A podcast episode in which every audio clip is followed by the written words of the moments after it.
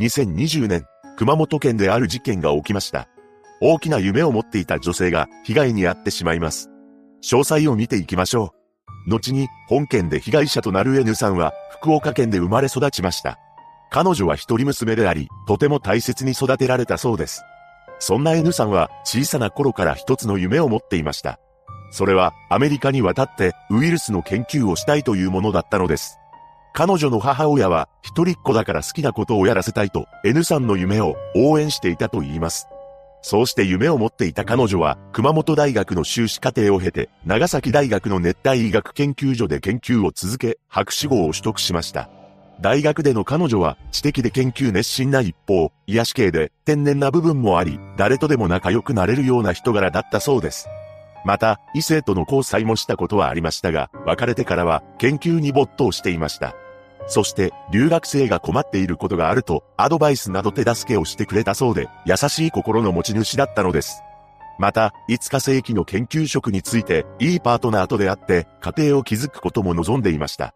そんな中、2020年4月から熊本大学に所属することになったのです。そのため、長崎県から熊本県へ引っ越しすることになったのですが、母親が引っ越しの手伝いをしていたと言います。そして彼女は母親に対して、これからは親孝行するね、と語っていました。その後、熊本大学の近くで一人暮らしをしていた N さんは、世界的に流行している新型のウイルスについての研究にも取り組んでいたと言います。そうして夢への階段を着実に進んでいた N さんが突然事件に巻き込まれてしまうのです。2020年9月6日、この日、台風10号が九州地方に接近していました。N さんは午後5時頃まで職場にいたことが確認されています。しかし、次の日、彼女は変わり果てた姿で発見されることになるのです。台風10号が九州沖縄地方を襲った直後の9月7日の朝、熊本市の路地を一人の男性が歩いていました。その男性は古びたマンションの側溝に何やら人のようなものを発見したのです。よく見ると、それは確かに人間の女性であり、通報を入れました。すぐに警察が駆けつけましたが、すでに絶命していたそうです。そして、この女性は身元を特定するものを持ち合わせておらず、警察は9月8日に捜査本部を設置し、似顔絵を公表して身元に関する情報を募ったのです。その一方、N さんの両親は台風の前日から近くの小学校に避難しており、避難所でテレビのニュースを見ていました。そしてニュースで流れた似顔絵を見て、うちの子も熊本に住んでいて似ていると思ったそうです。その後母親が娘に似ていると熊本県警に連絡し、身元の確認をすることになりました。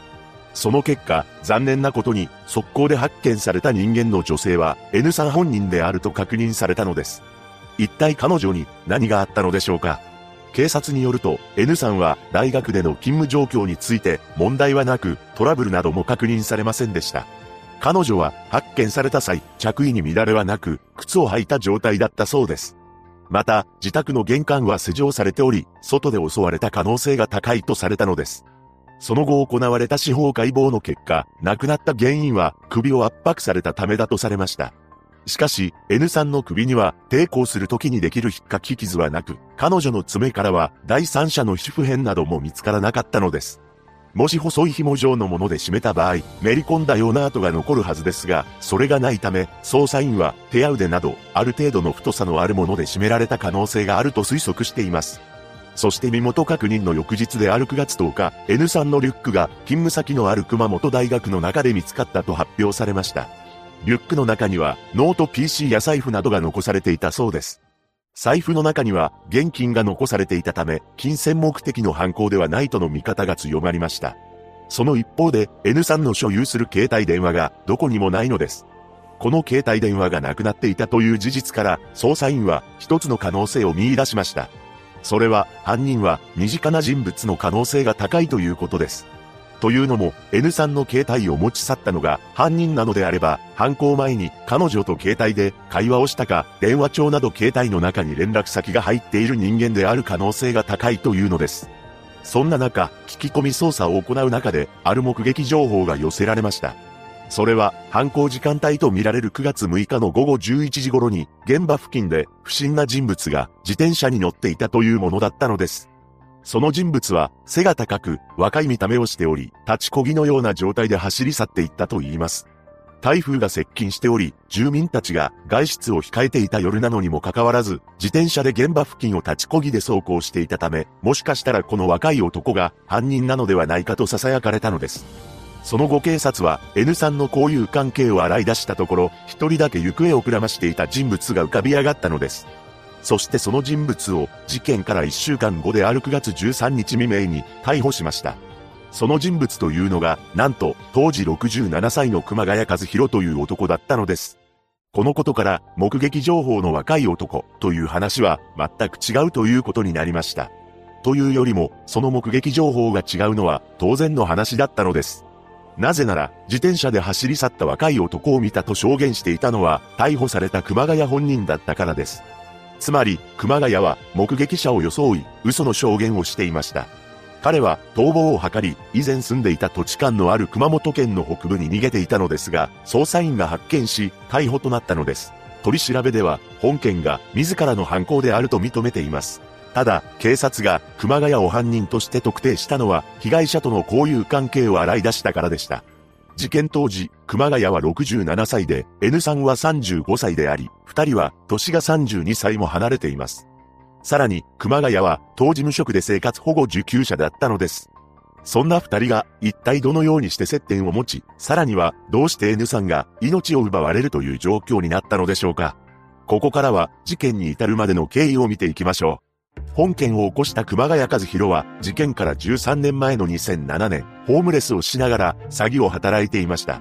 彼は東京の芸能プロダクションの社長だと名乗り、名刺を偽造していたのです。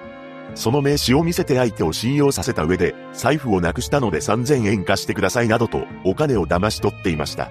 そんな中、事件から4年ほど前から、現場近くの部屋に住み始め、生活保護を受けつつ、暮らしていたのです。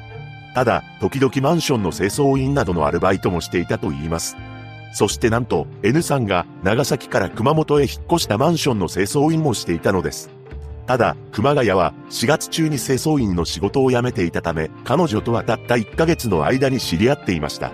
とはいえ、マンションの住民と清掃員という間柄であり、連絡先を交換する中にどのようにしてなったのでしょうか。それは、熊谷の思考回路を紐解くことで明らかになります。この男は次のような考えを持ちながらマンションの掃除をしていました。話し相手が欲しい。若い年代の女性と仲良くなりたい。このような思想を持ち合わせていた熊谷は N さんに話しかけていたのですが、もともと詐欺師だった彼はとんでもない嘘を並べていたのです。清掃員はボランティアで本当はこの辺りの不動産をいくつも持っていて自分は会社社長だ。だから金はある。マスクを開発して大学への寄付や若い人の支援をしたい。デザインを考えてほしい。驚くべきことにこんな嘘をイケシャーシャーと吐き捨て N さんに近づいていたのです。N さんは新型のウイルスの研究もしていたのもあってか、熊谷と連絡先を交換してしまいます。そして一緒に食事をする仲にもなったそうです。熊谷を知る近所の住民によると、彼は綺麗好きで毎日洗濯や掃除をしており、おとなしくて真面目そうな印象を持っていました。そのため、身なりなどはバッチリ整えて N さんに接近していたのかもしれません。そして清掃員を4月で辞めていますが、その後5月から8月中旬までに N さんの携帯に7回発信していました。1回の通話時間は1、2分程度だったのですが、事件前の1週間は2人が通話した形跡はなかったそうです。ちなみに N さんは熊谷と出会ったことやマスクの開発などの話を持ちかけられていることを家族や同僚にも伝えていました。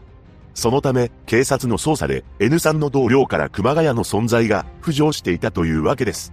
そして事件当日、熊谷の自宅の集合住宅の入り口付近で、熊谷がついていた嘘が N さんにバレてしまいます。すべてが嘘だと知った N さんは、熊谷のことを責めたそうです。もしかしたら彼女は、熊谷のことを信じて、真剣にマスクの開発のことを考えていたのかもしれません。しかし、彼女の態度に熊谷は激高し、次の考えが頭に浮かびました。手にかけて黙らせてやろう。こうして恐ろしい考えに至った熊谷は、あろうことか、自転車に荷物をくくるための紐を取り出して、背後から無我夢中で、彼女の首を圧迫したのです。そうして N さんの命を奪った熊谷は、両足を引っ張るなどして、集合住宅の出入り口近くの側溝に、彼女を投げ捨てました。また、彼女の携帯電話を川に投げ捨てたのです。その後裁判が行われ、起訴内容について、間違いないと認めました。ただ、熊谷は口を塞ごうとして無我夢中になっていたと主張したのですが、検察側は口や方に紐で締められた跡がなかったと反論しています。そして、不合理で信用できない点が多く、真摯な反省が認められず、犯行に至る経緯や動機に全く同情の余地はないとして、懲役20年を求刑しました。一方で弁護側は、とっさの犯行で計画性がないとして、懲役15年が相当と訴えています。法廷には N さんの母親も立ち、意見を述べられました。娘は小さい頃からアメリカでウイルスの研究がしたいと夢見ていて、研究員としての道を歩み始めたというのになぜ命を奪われなければならなかったのか。娘はこれから親孝行すると言っていました。そんな娘を返してください。犯人には極刑を望みます。その後の判決公判で裁判長は、原因は嘘をついて騙し続けた被告にあることから、同情できる点は全くないと指摘し、懲役18年の判決を言い渡しました。そして最後に裁判長は、自分がやったことの重みを忘れることなく、刑に服してくださいと声をかけています。しかし、熊谷は全く反応を示しませんでした。その後彼は判決を不服として控訴しましたが、自ら控訴を取り下げたため、懲役18年が確定しています。一人の女性研究員が被害に遭った本事件。本件は N さんが新型のウイルスについて研究していたこともあって、何か裏の事情を知った彼女が闇の組織に消されたのではないか、などという憶測が囁かれていました。しかし、真相は詐欺師の男が逆ギレしたために起こった事件だったのです。被害者のご冥福をお祈りします。